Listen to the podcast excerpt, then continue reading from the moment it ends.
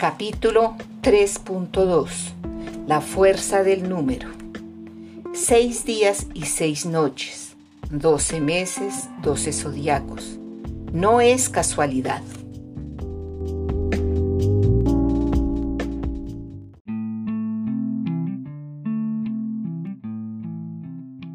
En efecto, 12 dobles pueden levantar de una sola vez las tapas de los 12 cofres del zodiaco. Las informaciones son seleccionadas inmediatamente. No es ninguna casualidad que Jesús tuviera 12 apóstoles, que Israel tuviera 12 tribus, pues siendo 12, nada es imposible para un décimo tercero capaz de hacer la síntesis.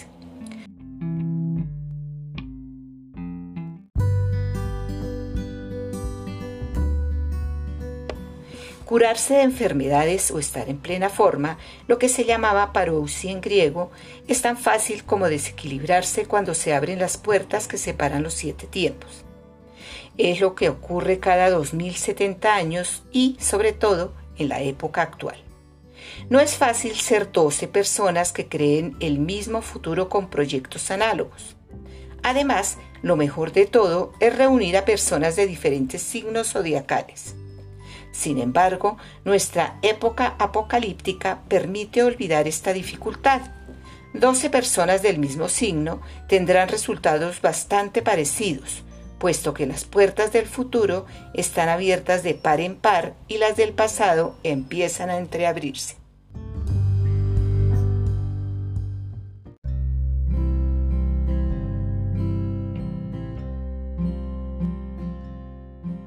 Hay solo una contraindicación, la libertad de aquel a quien queréis ayudar.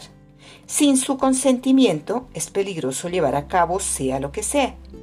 En efecto, somos los músicos del futuro de nuestros dobles.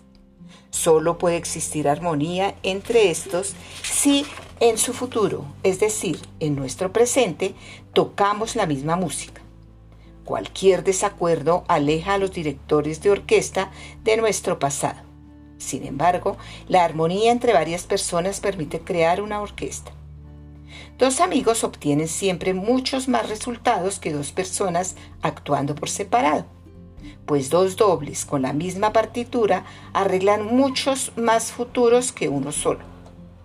Cuantos más músicos tenemos, más contentos están nuestros directores de orquesta. De esta manera favoreceremos la sincronicidad en nuestra vida nuestro entorno arregla nuestra vida diaria de manera estupenda. En la calle os cruzáis con un viejo amigo que os aporta la solución a vuestro problema. Un cartel os da la respuesta a una pregunta del día anterior. Un periódico cae al suelo aportándoos la respuesta a vuestra demanda actual.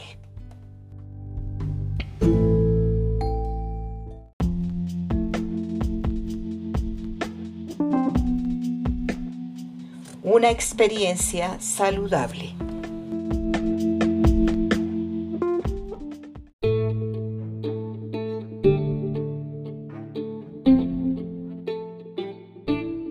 Al día siguiente de una de nuestras formaciones, una joven vivió una experiencia saludable. Afectada de esclerosis en placa, lo había perdido todo. Equilibrio, trabajo, apartamento, coche, dinero, compañero, Totalmente deprimida, su única solución era el suicidio. Transmitió esto a su doble antes de quedarse dormida, a la vez que le entregaba las riendas de su vida. Cuando se despertó, como de costumbre, para pasar el tiempo, encendió la tele para ver su programa habitual. Se confundió de cadena y vio a una persona que declaraba, el suicidio nunca es la solución adecuada. Esta aparente casualidad y esta curiosa sincronicidad bastaron para sacarla de la depresión y de su desequilibrio físico, pues la confianza en el porvenir deja al doble las manos libres para investigar en los doce cofres zodiacales de nuestros potenciales futuros. Casi siempre, todo debería arreglarse en 40 días. Antiguamente, estos ciclos vitales eran utilizados en todos los pueblos celtas se echaban a suertes tres reyes entre los mejores magos de cada pueblo.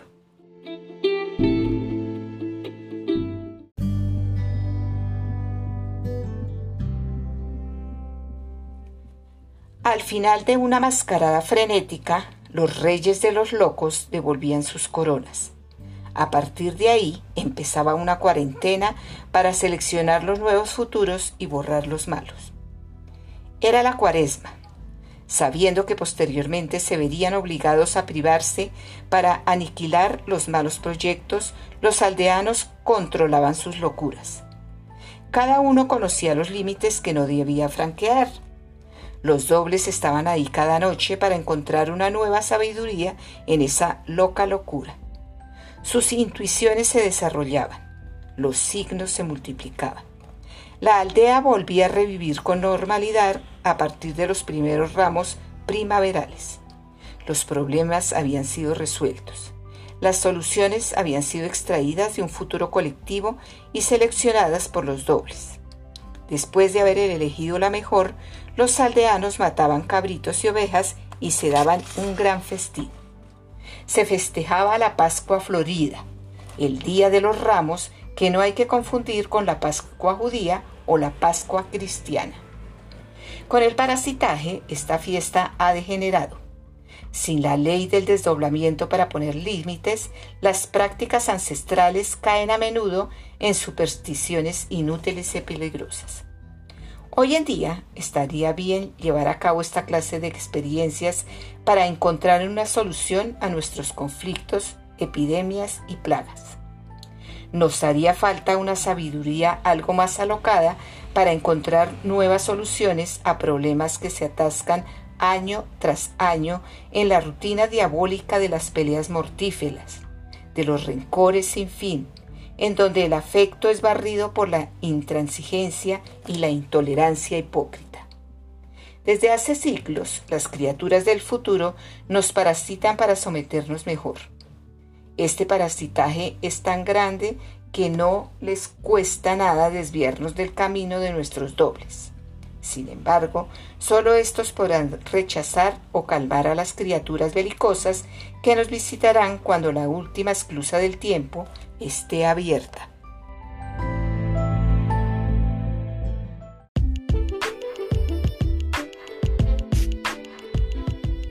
Capítulo 3.3 La reunificación del final de los tiempos. El final de un ciclo de desdoblamiento de 24.840 años desemboca en un periodo de 1.080 años que permite la reunificación con nuestro doble.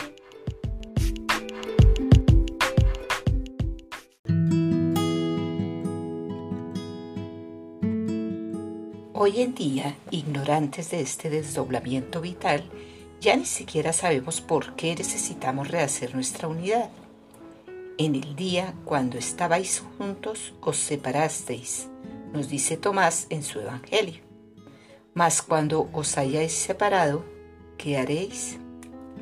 No hay ninguna duda acerca de la autenticidad de este texto, puesto que, descubierto en el Alto Egipto en los años 1940, no ha tenido tiempo de padecer los errores de la traducción. Las modificaciones que hacían los copistas de la Edad Media no la han alterado y habla claramente de un ciclo de desdoblamiento con un principio y un fin.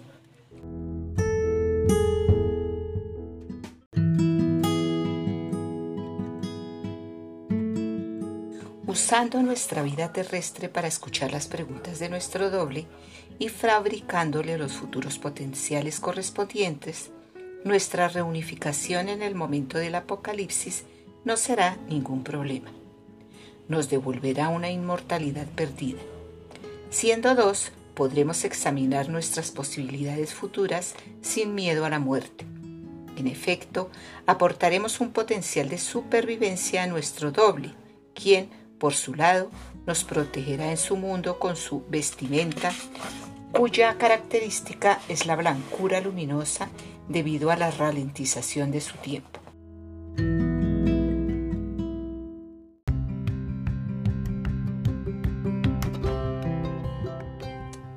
Al principio de nuestra era, basándose en un texto del Apocalipsis de San Juan, cristianos que ya no entendían el desdoblamiento formaron las sectas de los milenaristas anunciando la resurrección de los muertos y una edad de oro de mil años en la tierra.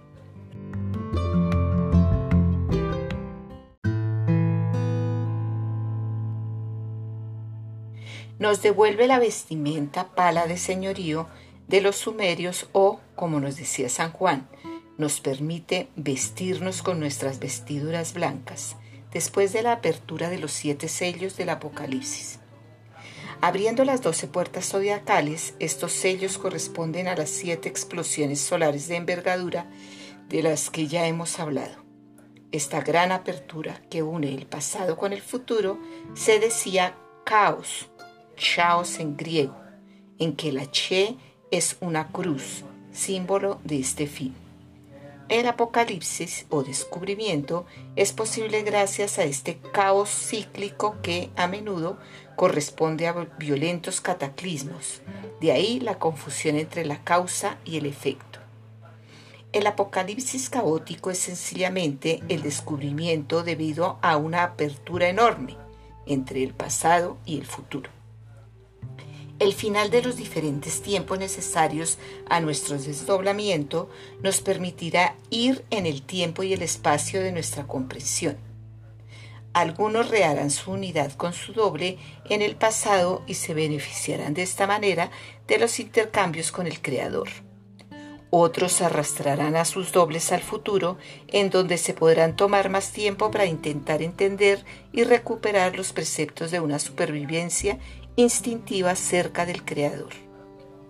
Se reunirán con los célebres demonios de los infiernos griegos, esos músicos que, creyéndose nuestros jefes de orquesta, se vuelven manipuladores más o menos demoníacos de nuestros futuros potenciales.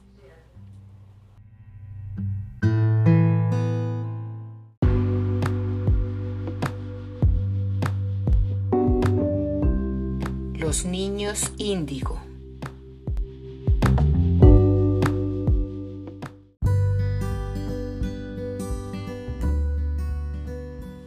Justo antes de ese periodo apocalíptico, es decir, ahora, algunas de esas criaturas del futuro intentan rehacer su reunificación en nuestro mundo y nuestro tiempo. Lo pueden hacer desde esa famosa explosión solar del 13 de marzo de 1989 que les ha abierto los tres espacios zodiacales hacia nuestro mundo.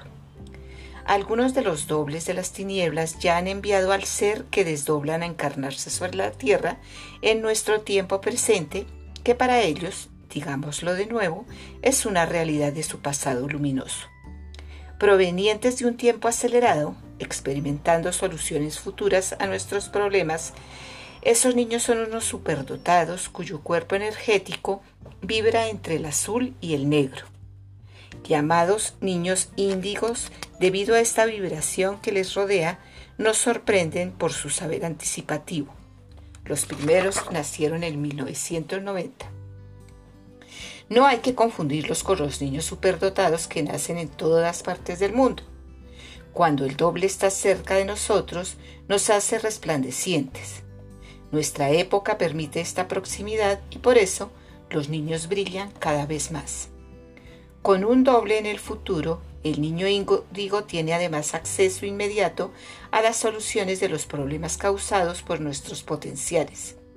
Sin embargo, la mayoría de estos problemas no tiene interés para él, pues él viene a nuestro mundo en busca de las preguntas de su pasado de las cuales se ve privado.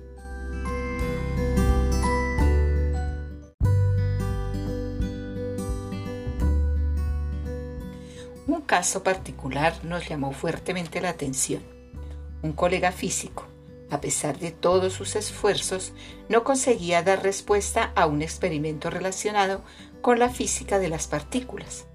Su hijo índigo, de 10 años, encontró la solución en 5 minutos y le dijo a su padre, Deberías ocuparte de tu hijo en vez de perder el tiempo con un problema que no tiene ningún interés. Los padres que quisieran estar en contacto continuo con sus dobles se harían las preguntas adecuadas y su hijo del futuro les daría la mejor solución gracias al suyo. Podrían hacer un vínculo con las múltiples preguntas pasadas e inculcar a su hijo nuevos polos de atracción. Su rol educativo es, pues, de máxima importancia. Si siguen las sugerencias de sus dobles, pueden transformar las ganas, los deseos y los proyectos de su peligrosa descendencia, cuyo futuro potencial se volverá así aceptable en nuestro mundo. Si no, estos hijos matarán a padre y madre, pues no tienen en ellos ninguno de nuestros valores morales, que normalmente nos alejan del crimen de manera natural. Estos niños reharán su unidad en la tierra antes que nosotros, pues la puerta zodiacal hacia nuestro pasado se abre en último lugar. Es el séptimo sello del Apocalipsis.